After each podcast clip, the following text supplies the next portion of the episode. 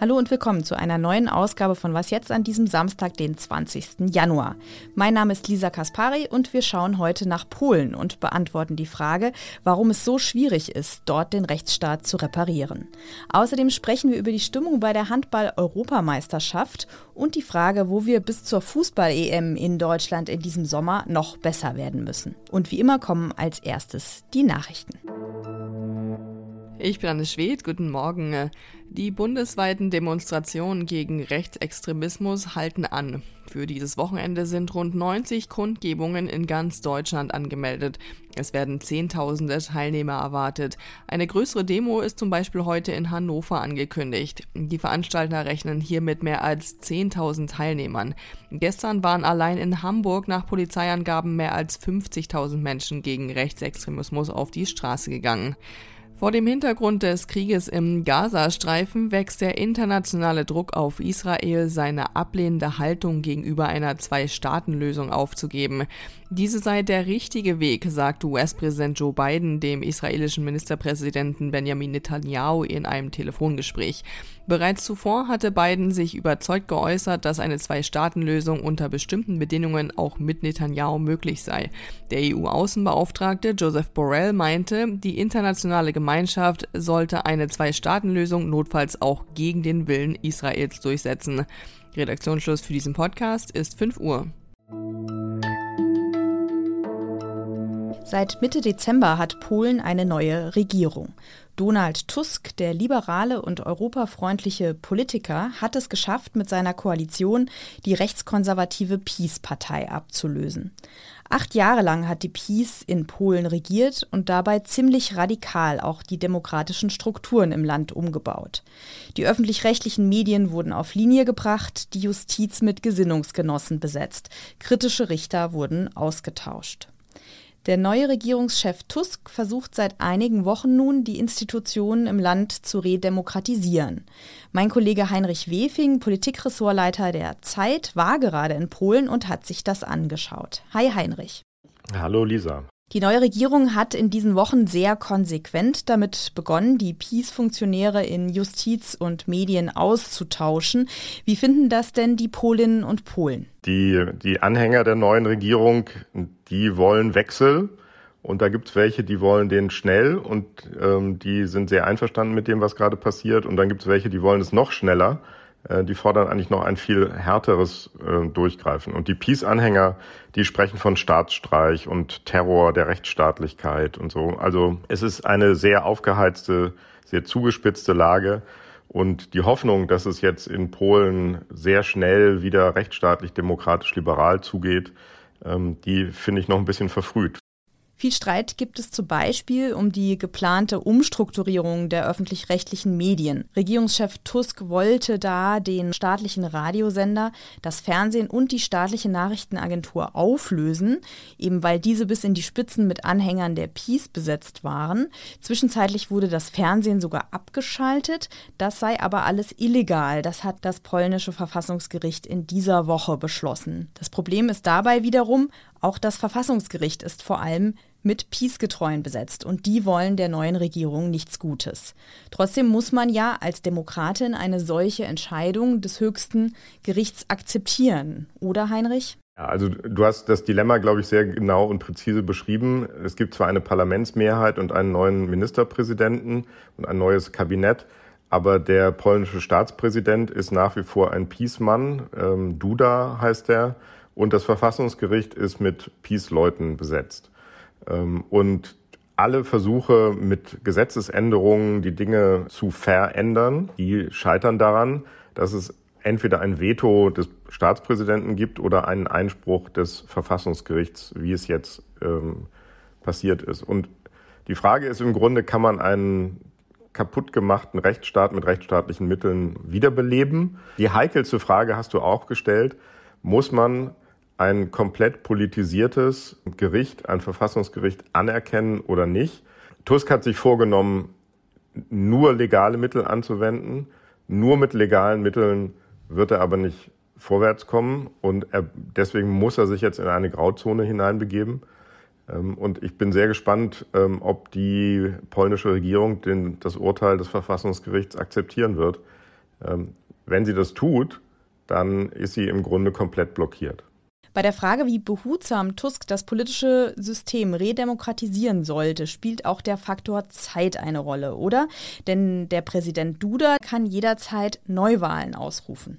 Ja, unter bestimmten Umständen kann er das. Die sind, glaube ich, so jetzt noch nicht gegeben. Und wenn man das politisch anguckt, hat die Peace im Moment ähm, kein großes Interesse an Neuwahlen, denn alle Umfragen deuten darauf hin, dass die Regierung von Tusk eher noch mehr Stimmen gewinnen würde, wenn jetzt sofort Neuwahlen ausgerufen würde.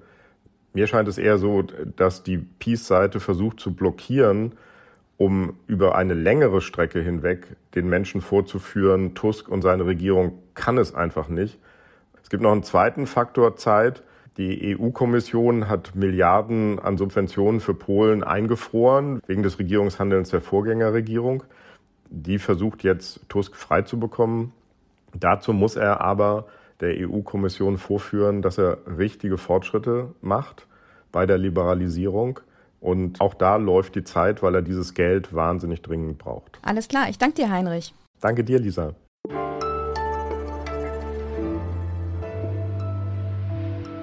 Alles außer Putzen. Heute gibt es mal wieder einen Kinotipp von mir. Diese Mutationen sind ein sehr neuartiges Phänomen, sehr komplex. Sie ist deine Mutter, Emil.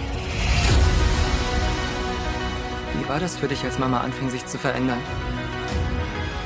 Frankreich im Sommer 2024. Es ist warm, perfektes Badewetter, die Natur im Südwesten des Landes strahlt in den schönsten Sommerfarben. Allerdings ist die Stimmung im Land gerade ziemlich angespannt. Immer mehr Menschen mutieren zu tierähnlichen Gestalten. Ja, Sie haben richtig gehört. Ihnen wachsen Krallen oder ein Vogelschnabel. Sie schlecken plötzlich liebend gerne den Teller ab, statt mit Messer und Gabel zu essen. Die ganze Welt ist von diesen exponentiell wachsenden Mutationen bei früher ganz normalen Menschen betroffen. Und wie so oft bei neuartigen, möglicherweise bedrohlichen Phänomenen weiß die Gesellschaft nicht so wirklich, wie sie damit umgehen soll, mit ihren mutierten Mitmenschen.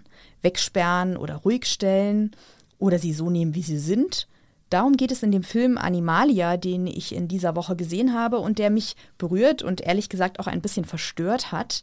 Denn Animalia ist alles andere als ein billiger Zombie-Film, sondern er stellt die ewig großen Fragen.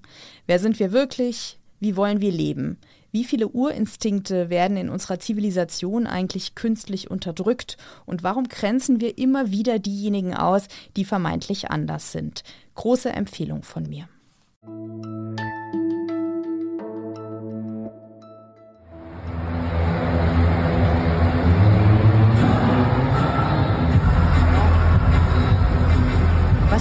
Hören, ist ein Mitschnitt aus dem Stadion vom EM-Spiel der deutschen Handballmannschaft. Stadion, schon das ist ja besonders. Normalerweise finden Handballspiele in Hallen statt, aber es ist ja gerade Europameisterschaft und da ist alles eine Nummer größer angelegt. Gleich zu Beginn gab es einen Zuschauerrekord bei dieser EM. Dann wurde Kanzler Olaf Scholz ausgebuht und die Fans der Färöerinseln, die haben die Herzen gewonnen, weil so viele von ihnen nach Deutschland gereist waren, dass man sich zwischenzeitlich fragte, ob noch überhaupt jemand auf den Inseln zurückgeblieben ist. Das ist in etwa so das, was ich als Handball-Ahnungslose mitbekommen habe. Und für alles andere gibt es meinen Kollegen Fabian Scheler, der, wenn er nicht gerade diesen Podcast hier moderiert, von den großen Sportereignissen der Republik berichtet. Ich erreiche ihn in Köln, wo die DHB-Auswahl heute gegen Österreich spielt. Hi Fabian. Hallo Lisa Kölle-Alaf. Hm. Für alle wie mich, die bisher die EM nur so halb verfolgt haben, was muss ich noch über die Europameisterschaft wissen? Mm, ein paar Highlights hast du ja schon äh, angesprochen. Allen voran natürlich dieses Weltrekordspiel, das Eröffnungsspiel dieser Handball-EM in Düsseldorf in dem Fußballstadion mit mehr als 53.000 Zuschauenden. Es ist die erste Europameisterschaft, die auf deutschem Boden stattfindet. Und ja, was man sonst noch so hört und mitbekommt, ist, dass nicht nur die deutschen Zuschauer, sondern auch die Gästefans, die hier rumreisen gerade und die Journalisten auch, die jetzt zu Gast sind in Deutschland, alle sehr angetan sind von der ähm, Atmosphäre. Es gibt eine hohe Handballbegeisterung in Deutschland, ähm, egal wer spielt. Die deutsche Handball-Bundesliga gilt ja als auch die stärkste Liga der Welt. Wie spielt denn die deutsche Mannschaft bisher so? Bekommt sie den Titel?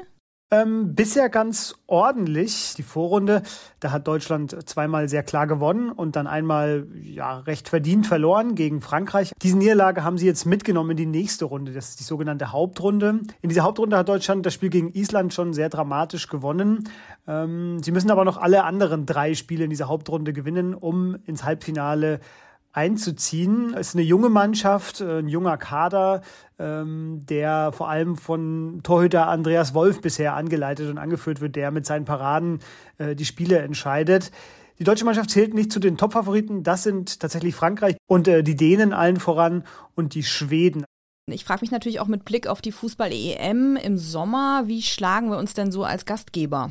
Ja, einerseits natürlich äh, sehr gut, wie ich schon gesagt hatte, aber es ist natürlich schon gerade auch spannend zu beobachten, dass das Land ja gerade sehr aufgewühlt ist. Wenn ich sehe, dass die Deutsche Bahn Hauptsponsor ist, äh, ich aber wegen dem Bahnstreik dann eben äh, gucken musste, wie ich nach Düsseldorf komme. Gleichzeitig sehe ich die Bauern, die an den Autobahnen stehen und diese Autobahnausfahrten blockieren, wenn ich da mit dem, mit dem Auto vorbeifahre. Und äh, hier in Köln haben am Mittwoch Tausende gegen die AfD demonstriert und am Donnerstag werden dann die Deutschlandfahnen geschwenkt in der Halle. Ähm, das meine ich jetzt gar nicht, um das irgendwie in eine Beziehung zu setzen, aber es passieren gerade einfach so viele Dinge gleichzeitig. Ähm, vielleicht ist diese Handball eben gerade so ein bisschen so ja Zuflucht und und äh, man man ist für drei Stunden dann mal weg von dem, was draußen passiert.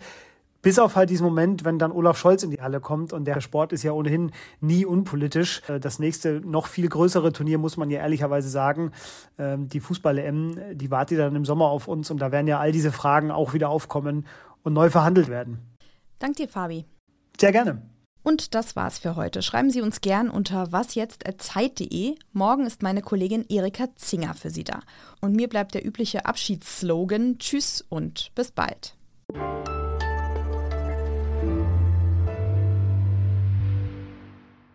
Wenn du schon mal in Köln bist, schaffst du es auch zu einer Karnevalsitzung? Oh, ich hoffe nicht.